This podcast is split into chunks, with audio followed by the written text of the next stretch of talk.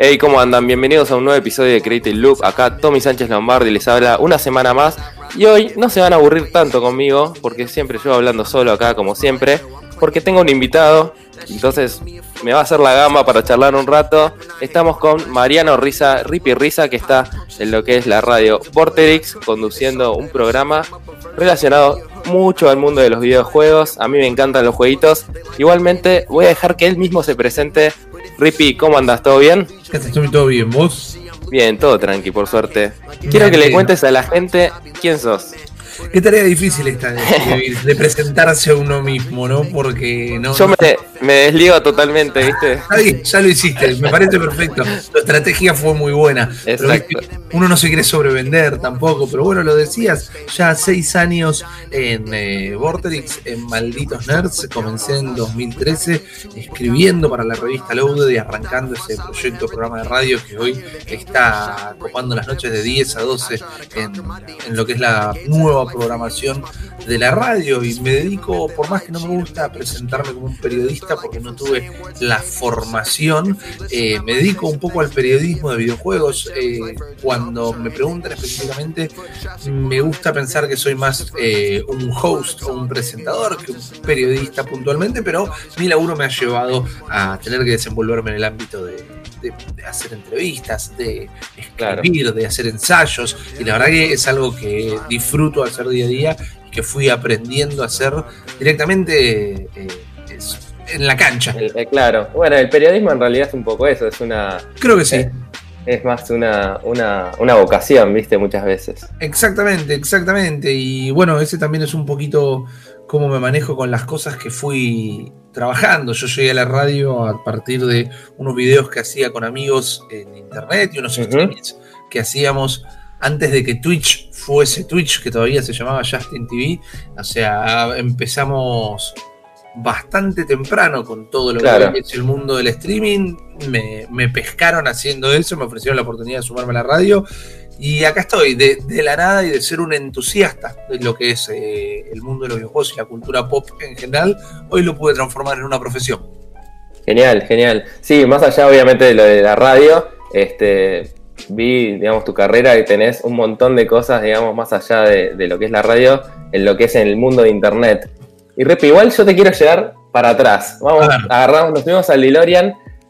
¿Cómo, empezó esto? O sea, de chico, tu, tu pasión más allá empezó, digamos, por, por, el mundo de los videojuegos y la cultura pop, pero ¿cómo inició eso de querer generar contenidos?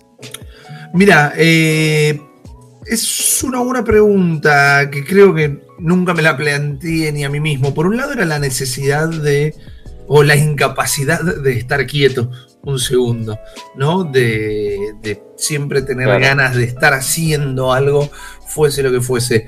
Por otro lado, cuando ya arranqué eh, con amigos a hacer contenido específicamente alrededor del 2010-2011, era la búsqueda de, en una internet que recién por ese entonces se la empezaba a llamar 2.0, que era el paradigma de los usuarios creando el contenido, era la búsqueda y la intención de ver si se podía transformar en un trabajo realmente por la fantasía y no tan fantasía también de, bueno, a ver si podemos dejar el laburo de, oficina, de, de, estar atrás de un escritorio o de directamente de no hacer lo que específicamente te apasione y sí transformar pasiones en trabajos. Habíamos visto la beta, no pensábamos que era directamente posible, no pensábamos que iba a ser de un día para el otro, pero dijimos, bueno, hagámoslo. En este caso, bueno, me estoy refiriendo en, plural, no porque arranqué con, Juan Ardona, mi socio y amigo. Eh, hagámoslo. Si no lo podemos transformar en una fuerte de ingreso, es un hobby, es un cable a tierra, es algo que hacemos en nuestro tiempo libre, nos ayuda a divertirnos y a distender, pero sí siempre lo hicimos con la intención de aplicar eh, un grado de profesionalismo e ir superándonos a nosotros mismos eh, cada vez más. Te comentaba hace un ratito que no existía lo que es Twitch.tv, todavía se llamaba Justin TV y a nivel mundial había, como, como la primera vez eh, que salió YouTube, allá en el 2005, a nivel mundial 100 personas streameando. Claro, Tal cual, lo que, lo que vos decís, Rippy, es como que en ese momento Internet era como raro también para los creadores de contenido. Yo me acuerdo de entradas a YouTube y eran videos súper random, como que todavía no estaba pensado un formato. Hoy vos entras a YouTube y son formatos totalmente súper super pulidos, ¿viste? Como que era todavía, estábamos explorando un poco lo que es Internet. Digo estábamos porque yo tengo 34 años, o sea, no, no, no, mundo. Estamos en la misma entonces. Pero es un poco eso, no siempre hubo gente que eh, aprovechó el medio. Nosotros lo que disfrutábamos y al mismo tiempo muchas veces fue un obstáculo es no poder eh, encontrarle la fórmula exacta. Yo no sé si Internet tiene una fórmula para el éxito. Hay cosas como por ejemplo en YouTube que se pueden hacer de manera totalmente formulaicas, porque podemos decir que hay canales que son clonados unos de los otros y que son... Eh, manejan distinto nivel de, éxito, más allá de que traten los mismos temas. Nosotros teníamos como un norte eh, mantener la identidad propia. Para nosotros nuestro producto no era lo que hacíamos, que en este caso era hablar de juegos o hacer streaming de juegos, sino que nuestro producto éramos nosotros y estábamos intervenidos por lo que hacíamos, que era jugar a los juegos. Y así le fuimos dando. Ocho años ya lleva ese proyecto que era Zona Fantasma TV, eh, al que se fue sumando muchísima gente, al que hoy, bueno, eh, por algunas complicaciones laborales en el sentido de que cambió el horario del programa en la radio y demás, cambió un poco el ritmo de mi día y no estoy participando tanto de esos proyectos. En cámara sí sigo con los chicos eh, trabajando en todo lo que son los podcasts que hacemos y algunos streamings que podemos debatir si nuestro plan de terminar viviendo de esto funcionó o no porque quizás no vivo exactamente de lo que son esos streamings o lo que es el contenido de Zona Fantasma TV, pero como te contaba, eso me llevó a mí a la radio y a mis amigos también. Claro. La vuelta que le dábamos para intentar profesionalizarlo nos dio un montón de herramientas para llevar a nuestros respectivos trabajos también. Tal cual. Eh, nosotros somos eh, un colectivo que tiene muchos diseñadores gráficos, muchos fotógrafos, mucha gente que se dedica a lo audiovisual dentro de nuestro equipo. Entonces, todo lo que decíamos, bueno, a ver, ¿cómo se puede hacer un streaming de una manera distinta? ¿Cómo podemos filmar este video con, onda, con producción, con algo que nos parece que nos ponemos delante de la cámara? Entonces, todo eso que era la práctica del hobby lo terminamos profesionalizando y después llevándolo a nuestros lugares de trabajo. Así que no, no, no, no nos pagan específicamente, pero sí lo hemos transformado en un medio de vida de alguna manera. No, tal cual. Es como que en realidad muchas veces el portfolio de uno, ¿viste? Porque acá, o sea, este, este programa, muchos diseñadores, muchos creadores de contenidos lo escuchan. Y en realidad por a veces no es exactamente eso que estás haciendo hoy lo que te va a dar el trabajo directamente, digamos, como una relación lineal, digamos, pero sí te lo va a dar por ahí, te abre puertas, te abre ventanas, te, genera relaciones, te genera experiencias que te sirven para, el futuro, para forjar una profesión. Exactamente, exactamente. Este, y ahí nombrabas recién el programa, ahora están haciéndolo a la noche. Ahora pasamos de 10 a 12 de la noche eh, por un cambio de programación general de lo que fue Vortex. La verdad que se ha refrescado bastante la grilla, moviendo algunos programas de horario, incorporando muchos programas nuevos que está yendo bastante bien. Y más allá que después de un rato, un rato largo, de unos cuatro años de estar a la tarde, volver a la noche o a la trasnoche, que es donde había comenzado el programa, te cambia un poco el calendario, pero la verdad que también es un horario eh, idóneo para medio, místico, ¿viste? Se genera la noche. Sí, totalmente. Este, y ahí como, eh, a eso te quería preguntar antes, de cómo, cómo es tu rutina de trabajo, o sea, cómo esto te cambió de repente eh, tu día a día, porque obviamente que te impacta un montón, me imagino. Este, no sé, te encontraste ahora tratando de, no sé, despertarte igual temprano para seguir con tu rutina creativa, ¿cómo, cómo cambió todo eso? Mira, lo bueno y lo malo, que si lo ponemos en la balanza para mí termina siendo bueno a la larga, es que no suelo tener dos días que los maneje de, la misma manera, porque más allá de que intento despertarme temprano, no siempre sale, a veces sale mal. Eh, Puede pasar. Claro, exactamente. Quizás hay algunos días que tengo grabaciones en el trabajo que empiezan o más temprano o más tarde, e intento acomodarlo de esa manera, o a veces intento ir a trabajar bien temprano, liquidar todo lo que pueda y después recién a la noche vuelvo a la radio para estar un rato a la tarde en casa. A veces arranco la mañana tranquilo y después para media tarde ya me voy para la redacción y le pego de largo hasta la noche. Me lo acomodo dependiendo de lo que tengamos que hacer, lo que tengamos que producir. Claro. Y también, más allá de que es una rutina o no, no, o no le cabería en realidad la descripción de rutina porque es bastante inconstante, lo disfruto un poco por el lado de no no caer en la repetición constante. Claro, salís de la rutina constantemente creándote esta rutina que es, random, que se va modificando. Exactamente, es como, esos son algunos, eh, viste, a veces son consejos creativos que están, yo vengo del palo de la publicidad también y en su momento como eh, estudiaba mucho acerca de todo lo que te puede llegar a alimentar o a entrenar los músculos creativos y era esta cosa de no, camines hacia los lugares que vas o cuando volvés a tu casa no caminas siempre por las mismas calles. Eh, eh, he llegado hasta cambiar el lado de la cama donde dormías. Mirá, las noches. Es el Shui.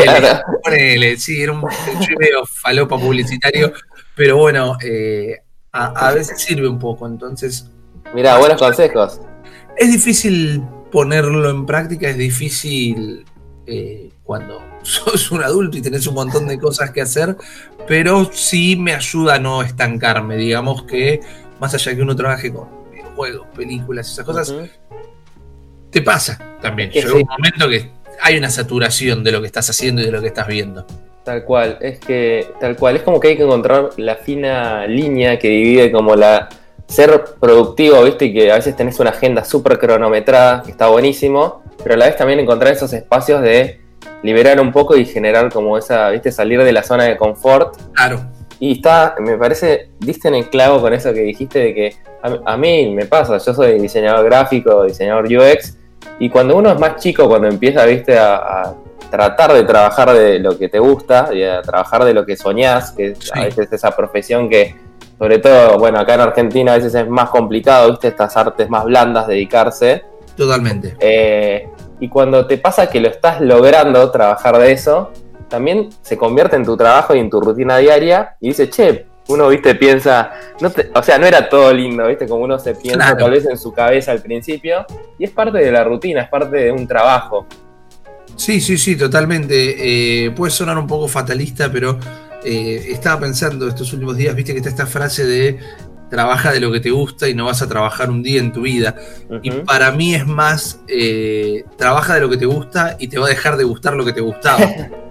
Porque se transforma de alguna manera en una responsabilidad. Y ahí está donde uno tiene que aplicar un poco también la creatividad para, para no transformarlo en rutina, sino transformarlo en un estudio o una experimentación constante de qué es esto que nos gusta.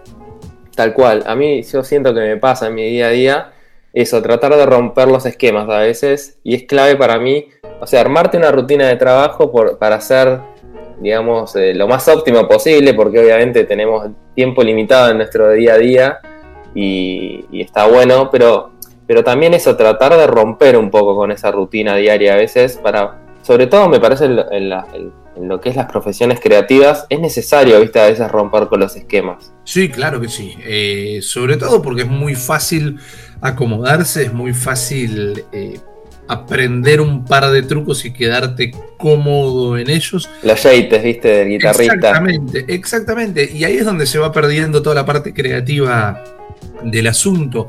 Una vez más, hay cosas que son formulaicas y hay por, al menos en lo que hago yo, que es eh, la radio principalmente en este momento, hay un montón de protocolos que te obligan a que algunas cosas sean eh, exactamente igual todos los días. Yo igual soy muy informal. Yo lo tomo como una ventaja quizás porque ya es lo que llevo adentro. Entiendo que hay gente más purista de la radio quizás que no le va tanto, pero como decía al principio, mi idea es que mi producto siempre fuese yo mismo lo que yo puedo aportar. Entonces, si no me, si no encajo perfecto en todos los cánones de la radio que podría llegar a traer a Badía o Héctor Larrea, pero es lo que hace que el medio cambie y evolucione para el lado que sea también. No digo que yo estoy evolucionando en la radio, pero miremos también los programas que hoy están ocupando los espacios de radio en todas las emisoras. Eh, ha cambiado una vez más y creo que es porque ahora están frente a los micrófonos y frente a las cámaras gente de nuestra edad más o menos, o mejor dicho, de nuestra generación que tuvo otra formación. Eh, Exacto. ya vamos a empezar a nombrar eh, YouTube e Internet como, como una fuente de inspiración y de formación principal. Tal cual, sí, obviamente se nota claramente en los formatos actuales y en las modas o en todo cómo va cambiando las generaciones que están tomando las decisiones, ¿no? Claro. Este, y ahí justamente, que vos ya, me hablaste, está genial, Rippy, porque vos hablas solo. Lo bueno de tener a, una persona de la radio, ¿viste? El tema es que este, vos dejame porque si no, o parame, mejor dicho, porque si no no, Tranqui, tranqui, tranqui, está interesante. No te quiero cortar por eso. Este, pero ahí decías algo justamente, el paso que a veces, viste, como que los medios más grandes te llevan a ser un poco más manejar esos pasillos de fórmulas, ¿viste? Porque entendemos que es una estructura más grande, ¿viste? Que uno por ahí se, toma sus licencias, obviamente, para jugar, pero, ¿viste? Es todo mucho más, no sé si burocrático, por así decirlo, pero como mucho más armado, ¿viste? Y no puedes, tampoco, tu, zona de juego por ahí es un poco más limitada. Este, ¿Notás eso por ahí del paso de lo que es tus proyectos personales con Zona Fantasma y eso a la radio, aunque le trates de poner en tu día a día, viste, como una vuelta? Sí. ¿Notás que es diferente, digamos, el approach que tenés que hacer? Es diferente, pero igual trataría de tampoco demonizarlo, porque es diferente por distintas cosas. Primero, cuando, generalmente, cuando tenés así un emprendimiento propio y el equipo es chico, y además estás con, esta, con este espíritu artesanal e independiente, es más fácil, no siempre, pero es más común ponerse de acuerdo y es más sencillo ponerse de acuerdo cuando son pocas personas. Cuando te metes en una estructura tanto más grande, hay cosas que quizás son rígidas cuando las estás viendo muy de cerca, pero si, si abrís el plano es porque en realidad estás respondiendo a otro montón de cosas y entendés que si no hay cierto orden es imposible llevarlas hacia adelante. Y por otro lado, tal vez la parte más noble de esta rigidez que estamos hablando es que desde un punto de vista social, y no lo digo necesariamente como algo malo, eh, sino como algo interesante a observar, el hombre, la mujer, el público, es un animal de costumbres. Uno cuando prende la radio, cuando prende un programa de tele específicamente, no, no tanto una peli, sino digo algo que esté conducido por personas estás buscando acomodarte en ese lugar que te gusta, estás buscando sentarte en esa silla que ya sabes cómo te queda cómoda, te gusta saber que tal día va a hablar de tal cosa, te gusta saber que sabes qué es lo que vas a escuchar. Ojalá, Exacto. ojalá haya algo nuevo, pero vos si elegís escuchar o mirar todos los días al mismo youtuber, el mismo programa de radio, el mismo programa de tele, es porque te acomodás dentro de eso que te gusta y entonces ahí es cuando respetas un poquito también los parámetros que ya están fijos. Para mí la idea es siempre renovar la fórmula, más allá de que tenía razón, por más que cueste decir esto, Mirta Legrand cuando dice que el público se renueva, pero hay que, hay que aplicar la mayor cantidad de creatividad siempre, sí, pero hay que entender que es una forma de respetar un poquito la audiencia también, dejando cosas fijas y establecidas. Porque también si sos un torbellino y todos los días haces algo completamente distinto, es muy difícil que quien te escucha o quien te ve se sienta cómodo y tenga la constancia de volver a buscarte.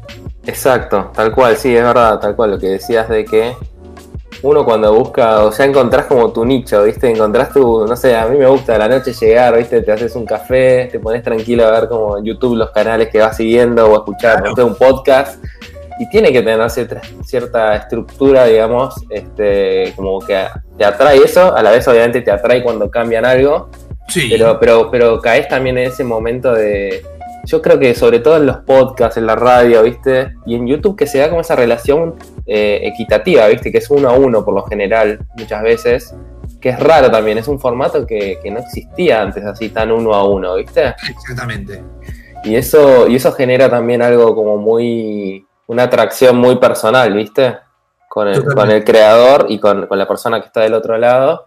Y es como un amigo, ¿viste? Que siempre te cuenta su día a día. Muchas veces que muchos youtubers, ¿viste? Que, que dicen que tienen problemas con lo que es... Eh, no sé, que la gente por ahí, viste, los bombardea por todos lados, pero también porque se te hace muy cercano.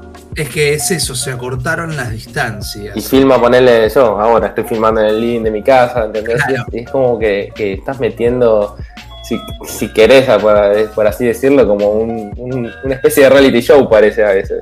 Exactamente, lo que hizo Internet eh, es un buen ejemplo el que das porque es algo que estuve, estuve tratando estos días con lo que fue el anuncio de Google de, de esta de juegos, exactamente. Sí, todavía no sabemos bien si decirle plataforma, servicio, porque tampoco explicaron del todo cómo funcionaba. Pero cuando vos escuchabas la radio, cuando nuestros viejos escuchaban la radio, nuestros abuelos, ponele, no había ni un rostro ahí. Estábamos hablando de algo que pasaba de una manera súper anónima, más allá de supieras quién fue, eh, que lo hacía. La tele te lo acercó un poquito más.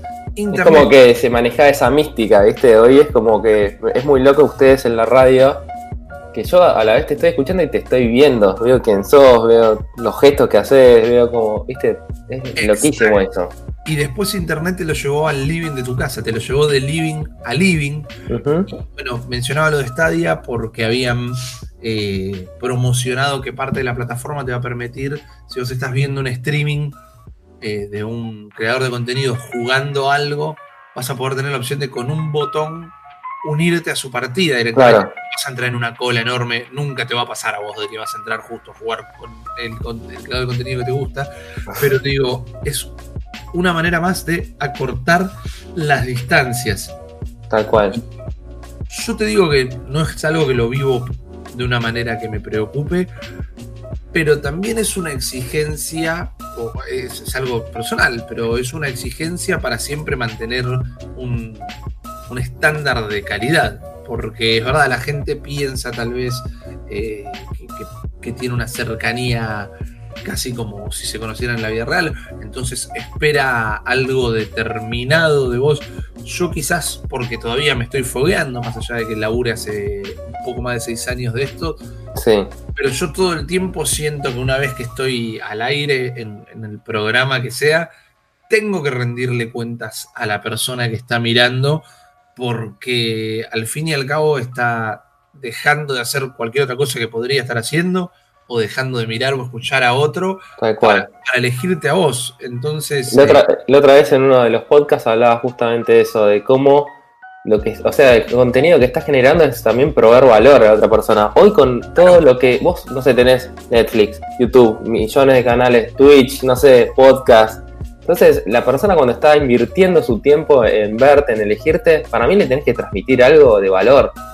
Exacto, exactamente. Puede ser, o sea, no estoy diciendo que por ahí un video, de, viste, como más relajado, viste, o otro, otro, estilo, no sea valor, porque también le estás ofreciendo también un entretenimiento. O sea, no estoy desmereciendo tampoco, viste, otro tipo de contenidos. Totalmente, totalmente, se entiende, pero sí, yo soy muy selectivo como consumidor por ejemplo. Eh, a veces me gustaría no serlo tanto porque siento que se me abriría la, posibilidad de elegir cosas para consumir, pero la verdad que eh, más o menos yo le doy una chance a las cosas. No digo que esté bien o esté mal, pero si no me enganchaste de primera, si, si no me pegaste una buena trompada de primera, no, no me quedo no vuelvo a consumir eso. Tal cual. A, mí me pasa también lo mismo, como que soy muy celoso de mi tiempo últimamente. Totalmente. Este, porque para mí también eso se da algo mucho en la gente que es, además de consumidor, creador de contenidos. Porque yo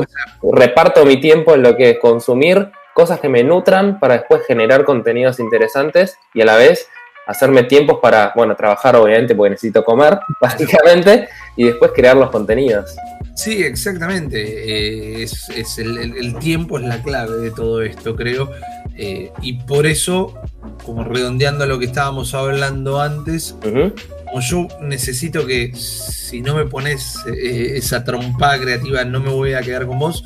Cada vez que yo estoy haciendo algo, mi intención es pegar esa trompada, porque la gente tiene tantas opciones que podría elegir cualquier otra cosa en cualquier otro momento.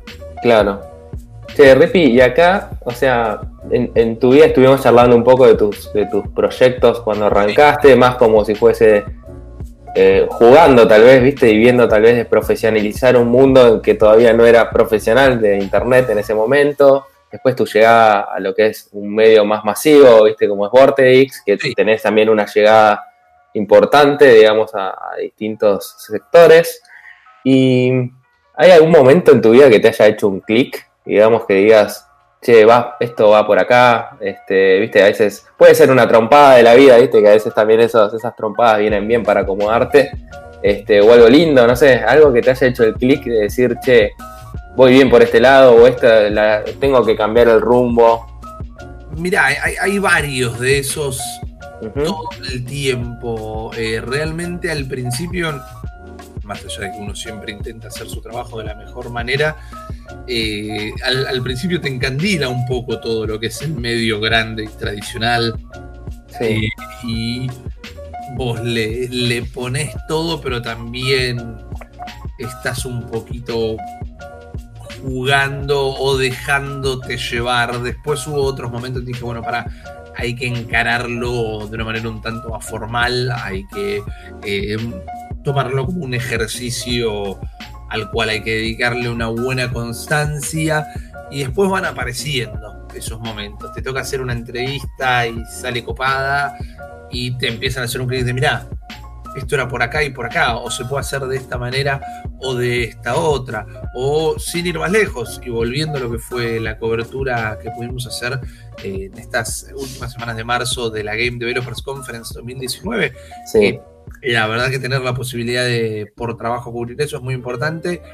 Tuvo un par de clics en estas últimas semanas porque partiendo de ser alguien que disfruta de la tecnología o de lo que, o de lo que es el futuro que vivimos hoy, a tener la posibilidad de estar cubriendo lo que fue este lanzamiento de esta plataforma de Google Stadia desde, como se dice, el lugar de los hechos, desde arriba del escenario, de entrevistar a la gente encargada de todo esto.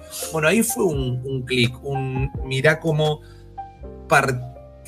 partiendo de hacer videos de YouTube hablando de los jueguitos de los supercampeones en Family terminar acá. Sin desmerecer a los jueguitos, a los que hablan de los jueguitos de los supercampeones. Pero por favor, escúchame, eh, lo haría en cualquier momento, viviría de eso si se pudiese, si tuviera una cantidad ilimitada de juegos. Pero lo que voy es, cuando llegas a determinado clic, vamos a llamarlo, es que empezás a ver los pasos intermedios, porque en la avanzadora de, todo el día a veces se te empastan lo que son las situaciones. Por eso también me parece importante, más allá de que no voy a decir que lo logro hacer todos los días, después de cada podcast que grabaste o después de cada programa que hiciste, después de cada vivo, parar la pelota y, dedicarle un ratito a fijarte, bueno, cómo salió, qué es lo que salió bien, qué es lo que salió mal. Eh, es una manera muy fácil de volverte loco esa también, pero me gusta a mí contar paso por paso para evitar que si en algún momento me desvío de lo que es mi visión, no me haya desviado kilómetros, sino que lo pueda agarrar en el momento. Son, son estructuras que todo el mundo las maneja de una manera distinta, ¿no? Quizás vos y yo, eh, vos particularmente podrás llegar a tener un proceso similar, pero al fin y al cabo, cuando vamos a lo fino, todo el mundo se maneja de manera distinta y me parece que ahí también está lo que le termina dando la sal a cada producto. Claro, sí, sí, seguro. Es como también tomar conciencia un poco de dónde estás, porque a veces es como que eh, uno se centra más en hacer y en el día a día, ¿viste? También está bueno a veces parar la pelota y decir, bueno, che, llegué hasta acá, es como, ¿qué es lo que quiero hacer de acá en adelante? Este, también valorar, viste, un poco esos, esos como mini triunfos que va teniendo uno o, caídas también y aprender de esas caídas. Sí, totalmente. Además, eh, le tengo cierto grado de temor a, esa figura de llegar, viste, decir, uh, mirá, llegué. Porque primero que todavía será por no haber llegado, que no sé bien a dónde llegás y por otro lado le le tengo un poco de miedo a los techos porque como claro. a grandes estructuras rígidas, temo que sea el momento donde se me dejen de ocurrir las ideas de cómo mantenerme fresco. Prefiero tener, perdón, pero prefiero tener siempre una zanahoria delante antes que, que una meta, porque seguir en el ruedo yo puedo seguir todo el día, todos los días. Eh, una vez que llegas a la meta, ahí ya te tenés que hacer cargo de otra manera, me parece. Exacto. Para mí es tal cual lo que decís y lo que siempre digo acá es como que en realidad nunca, nunca llegás. O sea, es para mí una visión que tenés a futuro y esa visión también va cambiando y, el cambio es positivo. O sea, a veces es como que es necesario cambiar de, norte, ¿viste? Como que no, no es que hay un solo norte y decís, bueno, listo, mi vida para acá toda la vida empujando, porque uno va cambiando también y, nuestro entorno va cambiando. Y, a veces también si uno se pone esas metas tan, decís, bueno, voy para este lado, tan, tan inalcanzable o inabarcable, es como que a veces te, supera tanto que decís, bueno, ¿por dónde arranco? Para mí lo mejor es ponerse metas más cortitas y, y nada, y eso es como algo que va cambiando todo el tiempo. Totalmente. Eh, para mí hay, o, mi manera de manejarlo es que hay que mantenerse en, en movimiento todo el tiempo.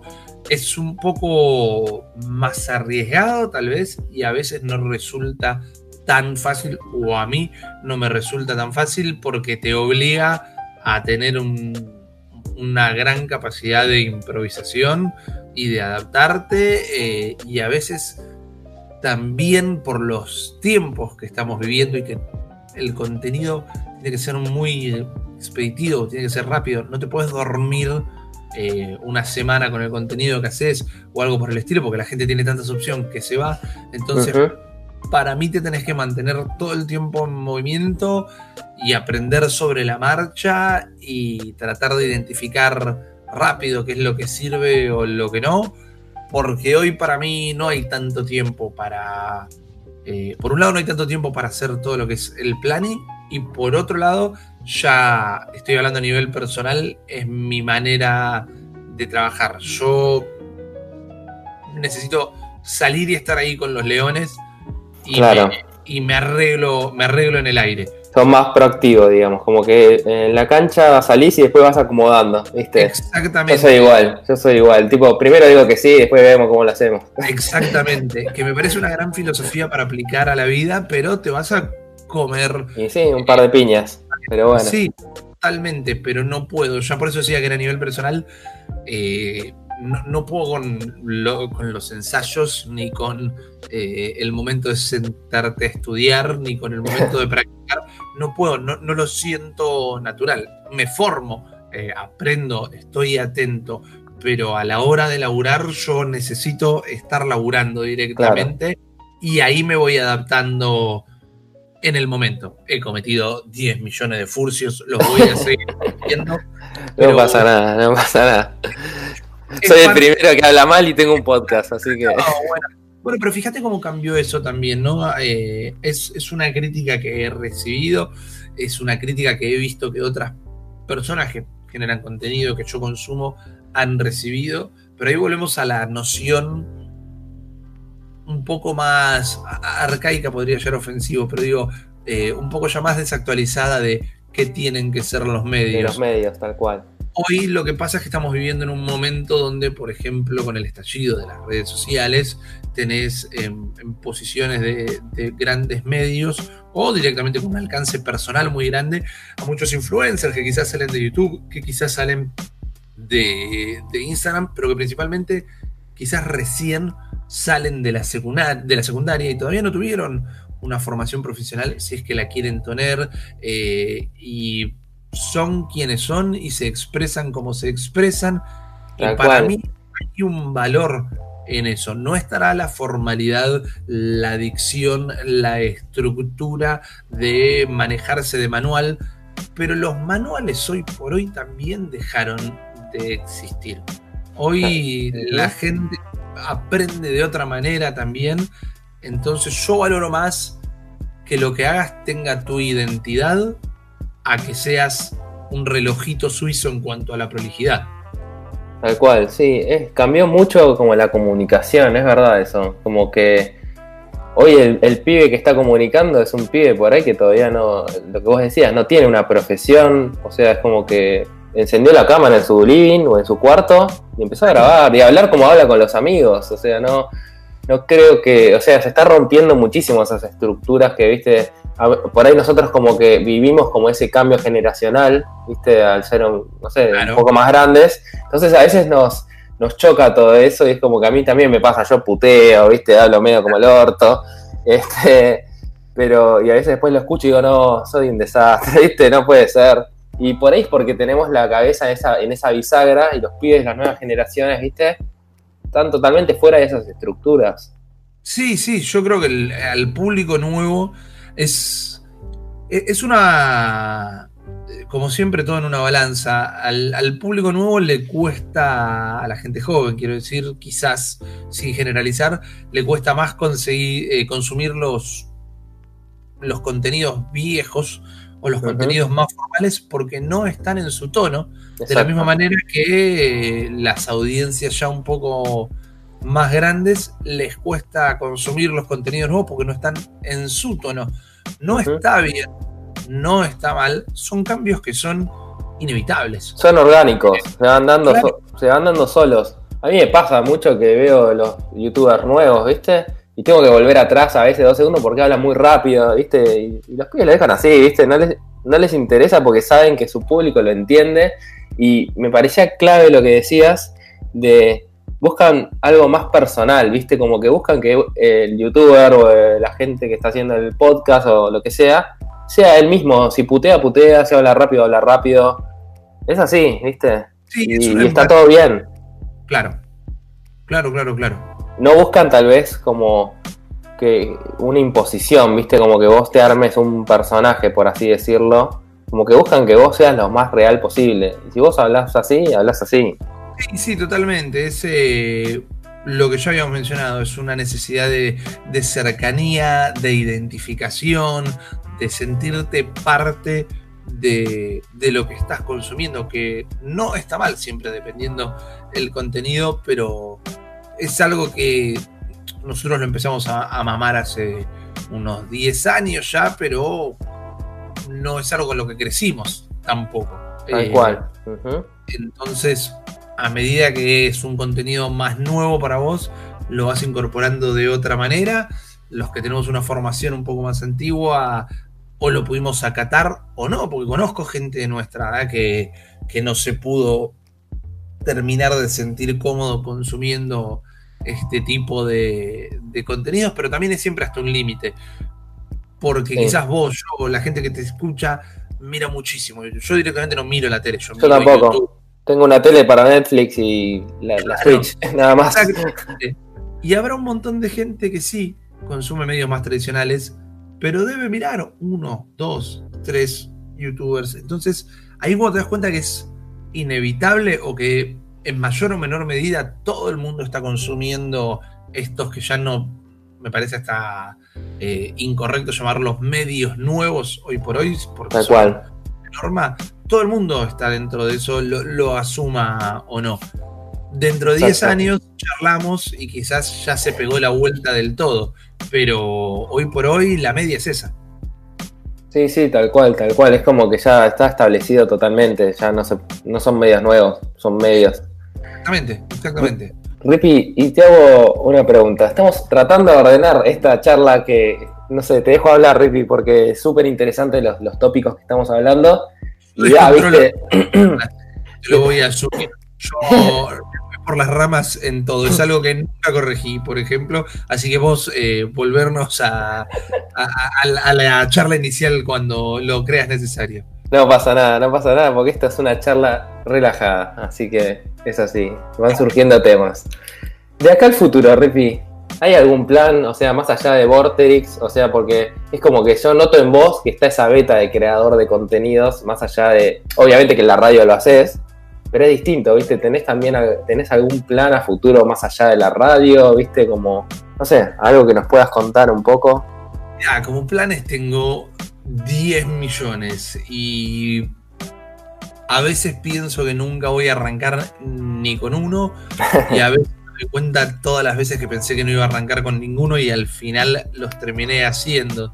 No te digo que soy una persona cabulera, no te digo que estoy esperando que me lo digan las estrellas, pero a veces es como esperar el momento justo para empezar a hacer las cosas. Hoy por hoy, eh, siendo lo, más actual posible en este 2019, la verdad que todo lo que hacemos en, en Malditos Nerds ha pegado un vuelco, o sea, la constancia del último par de años se empezó a ver reflejada en una mayor audiencia, en audiencias del resto de Latinoamérica que están llegando.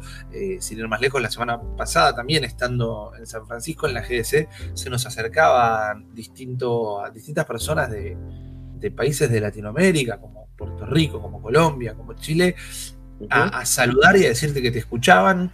Y recién ahora estoy entonces empezando a tomar un poquito de dimensión del alcance que tiene lo que hacemos malditos lo que me dice, bueno, es el momento de seguir poniendo los esfuerzos en esto y no ya desviarme con otra, con otra cosa, con, otra intención creativa. Pero sí, siempre me gustaría, si llevamos a un poco al, al plano de la fantasía o los planes a futuros, me gustaría dedicarme un poquito a escribir más con lo que terminó siendo la desaparición de los medios gráficos eh, o la imposibilidad de hacerlos acá en Argentina por un tema de costos, más allá que escribo análisis en, el sitio malditoner.com y demás, eh, me gustaría volver un poquito más a la parte más artesanal de escribir, porque es tal vez donde inicié mi carrera y a lo que me gusta hacer mucho como consumo mucho, por ejemplo, eh, videoensayos en YouTube, que es de lo que más me gusta, o documentales, en algún momento me gustaría eh, incursionar con algo de eso. Tengo siempre planes y un poquito de material preparado para estudiar eh, las rutas de, de, cómo fue la llegada de la cultura del gaming a nuestro país, ya desde claro finales de los 70, principios de los 80, en realidad, eh, eh, cuando estaba en, el cerebro de la podcast, del cerebro de la bestia, perdón, el podcast de Nintendo que hacíamos, que ahora yo lo he dejado, pero bueno, o estuve en los 100 primeros episodios, que también se escucha en todo el mundo y eso es medio un flash.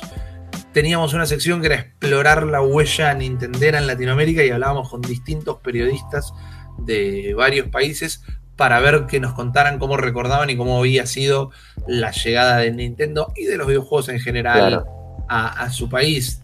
Hoy por hoy el videojuego es una industria multimillonaria, es una industria que se equipara con eh, la maquinaria hollywoodense, tanto en valores de producción como en ganancias. Eh, eh, sigue el debate y va a seguir toda la vida de si es un arte o no, para mí lo es. Entonces me gusta el campo de estudio acerca de, de lo que es esta industria. Yo no te digo que me gusta más la industria o el análisis de la industria que jugar particularmente, pero sí para mí son cosas distintas. Yo estoy jugando algo y realmente me gusta mucho y me suma mucho saber cómo fue el proceso del desarrollo del juego, cuál es la intención. cuál era la idea, el contexto en el que sale. Eh, y bueno, generalmente para entender el presente hay que entender un poquito el pasado. Entonces siempre es un plan que tengo ahí arriba, empezar a explorar un poco la historia de particularmente nuestra cultura argentina intervenida claro por los videojuegos. Qué interesante, aparte porque como que siento que no hay mucho, como, o sea, por ahí hay, hay información y eso, pero no está documentado, viste, como unido con un, con un hilo narrativo, por así decirlo. Este, sería como muy interesante unir eso, como también el contexto socioeconómico, viste, acá siempre la economía nos pega. Este, no sé, por ejemplo, uno, me, me pongo a pensar rápidamente en los 90, viste, este, pero súper interesante. Eh, al menos para mí lo es, pero vos también lo, decías muy bien. Está muy dispersa toda esa información. Eso es una traba, por ejemplo. Por los tiempos que manejo hoy, la información está muy dispersa, está poco documentado, entonces es más un trabajo de ir a buscar a los actores que fueron interviniendo en la industria, claro. más que ir a buscar un material escrito.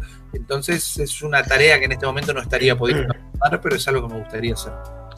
Claro, tal cual. Este, y Rippy, ahora estamos charlando un montón, está buenísimo, pero obviamente tenemos que cerrar porque tenemos que, liberarte a vos para que tengas una vida y puedas seguir creando contenidos y, y seguir entreteniéndonos todas las noches en Malditos Nerds. Última pregunta. Diga. ¿Qué le recomendarías a una persona que está escuchando este en este momento y te escucha vos que dice, che, Rippy está en Vorterix, logró hacer toda una carrera, tuvo un camino recorrido con picos altos, picos bajos, tropezándose, viste, este, pero llegó ahora, viste, estar en, un programa de radio masivo, tener el impacto que tiene, y una persona que está arrancando, que no sabe bien para dónde arrancar, que le gusta lo que es la creación de contenidos, le gusta el diseño, le gusta la fotografía, le gusta el periodismo, y no sabe para dónde arrancar, ¿qué le recomendarías así amigo como un tip para, para no sé, para motivarlo, para, para que, que encauce un poco su búsqueda? Mira, yo sé que es más fácil decirlo que hacerlo, pero esa respuesta hace un par de años ya la tengo, la respuesta a esa pregunta hace un par de años ya la tengo bastante clara, y es hacer, mandarte, eh, aprender sobre la marcha, aprender de los errores, eh, pero nunca quedarte en el, bueno, pero ¿y cómo lo hago? ¿Y, si sale mal? ¿Y cómo arreglo esto? Nosotros arrancamos con mis amigos haciendo streamings desde una notebook. Eh, medio es, que, es que hoy con la facilidad que es, tremendo, con un celular directamente filmás en 4K si querés. O sea, es una locura eso. Nosotros en el 2011 arrancamos con una notebook medio pelo, la cámara era la misma que traía incorporada la computadora, los juegos los corríamos desde esa misma notebook que estaba corriendo también los procesos del streaming, con un servicio de internet de 5 megas en su momento, que no servía para nada, no había un programa que no se cortara o que no se cayera, pero la filosofía también era, bueno, nosotros lo seguimos el programa como si estuviéramos saliendo por un estudio de televisión. No, si te vas a detener en cada una de las pequeñas fallas, en cada uno de los pequeños tropiezos, no vas a arrancar nunca. Lo importante es reconocerlos y estudiarlos después, ver cómo los puedes evitar. Pero para mí, y es algo que no sé si le puede funcionar a todo el mundo, pero es lo que yo puedo recomendar, es aprender sobre la marcha, porque en el momento que te frenas a decir, bueno, pero tengo que ver cómo lo hago, cómo lo tendría que hacer, eh, ahí es cuando ya no lo hiciste nunca. Tal cual. Estudiar está bárbaro, la preproducción está bárbara, no salir en pelotas es fundamental, pero para mí a nivel personal es todavía un poco más fundamental salir y hacerlo. Y el primero que salga horrible, y los primeros 10 que salgan horrible, inevitablemente, casi hasta ganándole la vida por cansancio, el 11 va a estar solo, eh, va a estar mejor solo por costumbre, solo por eh, el ejercicio de hacerlo continuamente. Es que es así, tal cual. Yo, bueno, hace poco empecé como a filmar también el podcast. Claro. Y obviamente los primeros no sabes para dónde mirar, viste, estás como medio no sé, intimidado, y después ya se te hace costumbre, prendes la cámara y salís a grabar, ¿viste? Como que vas haciendo, vas ejercitando ese músculo, por así decirlo, como esa, esa skill, y te va saliendo de repente hasta que en un momento ya no, no te das cuenta y te sale solo. Exacto, y después algo que me sirve mucho a mí, más allá de que tengo ambiciones y me parece que son fundamentales para cualquier plano de la vida. Eh, no, ser codicioso, no, no, hablo de ambiciones solo económicas, pero si no tenés siempre ganas de un poquito más, va a llegar un momento que quizás te aburras rápido. Pero cuando estás arrancando, es fácil desmotivarse quizás porque no estás teniendo una gran audiencia o algo por el estilo. Y a mí me gusta cuando veo esos números imaginármelos en personas reales, ¿no? Cuando arrancaba haciendo streaming, literalmente nos veían 30 personas. Y creo que el primer año, por no decir los primeros dos años, el pico más grande que habíamos tenido eran 50 personas. Y a mí lo que me gustaba hacer era imaginarme 50 personas paradas una al lado de la otra. Y de repente son un montón. Sabes que yo hacía lo mismo al principio con, con, con el podcast y decía ponerle 50 personas, o decir, che, no es nada, ¿viste? Aparte, hoy que ves tipo streamers o ves, no sé, distintos contenidos que tienen, no sé, millones de, views, y decía, ¿sabes qué? Me lo imaginan en mi living. digo, 50 personas no entran en mi living. digo, entonces ahí como toma, mi living es mi medida de, impacto. Bueno, y está perfecto. Es más, eh, te, la voy a estar robar esa, esa escala. La voy a patentar, ¿eh? pero porque es eso, medí, midan cuál es tu, tu, parámetro de impacto y va a crecer, inevitablemente va a crecer y finalmente eh, no, no por ni desmerecer a nadie ni endosar a nadie, pero el diferencial de tu contenido sos vos. Es inevitable copiar eh, a otros. Sí, al principio tal vez cuando estás arrancando tomar influencias, eso Exactamente. Es, inevitable. Es inevitable porque estás embebido de todo eso, porque son los puntos de referencia que vos conocés y tampoco está mal hacerlo porque claramente hay formatos y hay fórmulas y hay protocolos que por algo son como son y por algo existen. Pero al final del día, el diferencial de tu contenido sos vos. Entonces, está perfecto que te guste, vamos a decir, no sé, cualquier nombre. Quise decir cualquier nombre y se me vino a la cabeza. No, bueno, PewDiePie, por ejemplo, ¿viste? PewDiePie hoy, todos los pibitos que ves en YouTube le toman a él. Pero vos ves a PewDiePie y es él cagándose de risa mirando un meme. O sea, es imposible replicar su, su, su forma de ser, ¿viste? Sus reacciones. Exacto, entonces está perfecto que quieras ser, eh, te quieras comparar con PewDiePie o con tu, o te quieras parecer no comparar, pero no vas a ser él o ella si hablamos de alguna creadora de contenido chica, nunca vas a ser ella y la gente tampoco te va a venir a buscar porque seas ella, porque o él, porque para eso van a buscar a esas personas. Entonces al final del día el diferencial de tu contenido sos vos. No sabes qué es lo que te hace diferente o particular a vos. Y ahí volvemos al primer contenido. Hace, hace, hace, hace. En el momento que te empezás a sentir cómodo, como cuando vos decías que te fuiste acomodando con la cámara, en el momento que te empezás a sentir cómodo, empezás a hacer cada vez un poquito más vos. A cual llevar esa, esa, esa barrera, empujarla un poquito más y un poquito más. Y ahí en ese momento que estás cómodo y sos un poquito más vos, es donde se nota más tu autenticidad y para mí, donde termina brillando el valor de, eh, del contenido. Es tal cual, sí, tal cual lo que decís. Oye, a, mí, a mí me pasa y creo que a todos los que están escuchando les pasa. A mí me pasa que, los primeros podcasts era un robot. y, uno, y uno lo escucha y dice, sí, era un robot. Y después te vas aflojando, que te das cuenta que en vez de armarte como un guion, te pones como checkpoints y vas hablando de los temas para no irte a la mierda y hablar 40 minutos, este, irte por las ramas, pero como que te vas aflojando. A, a mí ya poner el podcast es prender, grabar y ya me, anoto un tema o dos para hablar y listo. Pero eso lo voy lo fui haciendo cuando estoy, llegando casi al podcast número 70.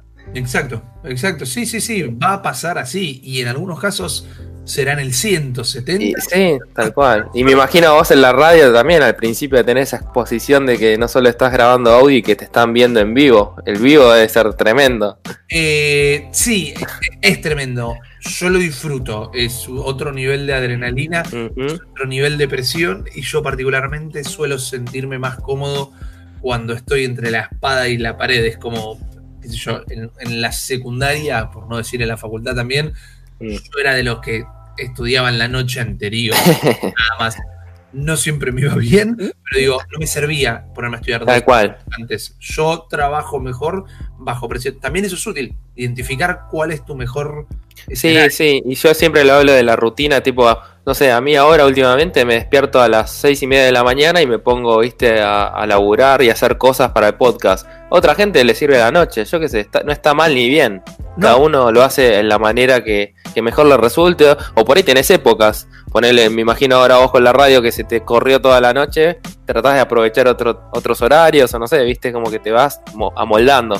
Exactamente, por eso es identificar tus fortalezas y, tus debilidades y explotarlas ambas de la mejor manera posible. Tal cual. Bueno, Ripi, hablamos un montón.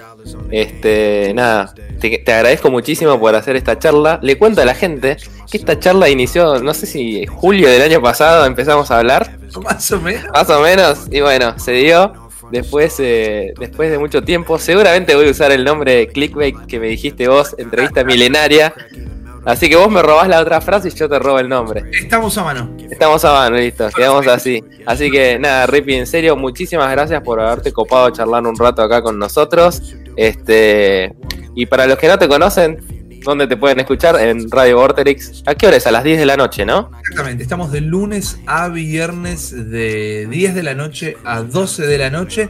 Y si no, porque entiendo que es un horario complicado, en Spotify, en YouTube, siempre que busquen Malditos Nerds, en cualquier plataforma podcastera también subimos los programas en formato podcast. Ripi. Y yo te agradezco porque en un momento no los estaban subiendo, te cago a pedos, ¿viste? Y ahora lo están subiendo de nuevo y lo puedo escuchar porque la verdad que yo así en ese horario es como que a veces se me complica. En realidad se me complicaba más a la tarde, ahora, ahora puedo mejor. Pero sí, los escuchaba siempre en podcast. Un viaje que hice en, avión, me escuché todo malditos nerds. Me puse al día en un eh, momento. La verdad que nos estamos un poquito con eso. Hay también un poco de burocracia en cómo subir eh, un programa de radio a Spotify. Sí, sí, pero también es la plataforma donde tenés que estar si querés tener la mayor llegada. Así que ahí, si no lo pueden escuchar en vivo, pueden escuchar siempre los programas eh, del día anterior. Y además tenemos también Malditas Movies y Malditos Games, un podcast respectivamente, donde hablamos de películas y de juegos. Así que si todavía no se pudrieron de mi voz, pueden escuchar un poquito más por ahí. Así que no hay excusas porque, o sea, lo pueden escuchar en vivo o pueden escucharlo cuando quieran, on demand. Exactamente. Y después también, obviamente, tienen lo que es Zona Fantasma, que también está buenísimo los contenidos que hacen.